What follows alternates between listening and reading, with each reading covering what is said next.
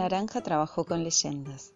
Estas portan los modos de sentir y pensar de los pueblos originarios y son transmitidas de generación en generación.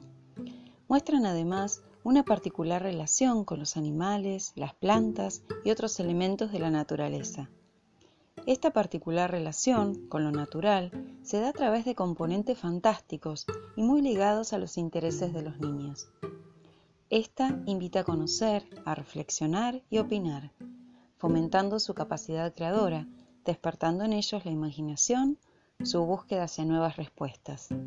A través del análisis y la reflexión de esta temática, se realizó la confección de este libro digital, donde recopilamos las distintas leyendas para compartir con ustedes, nuestra comunidad educativa.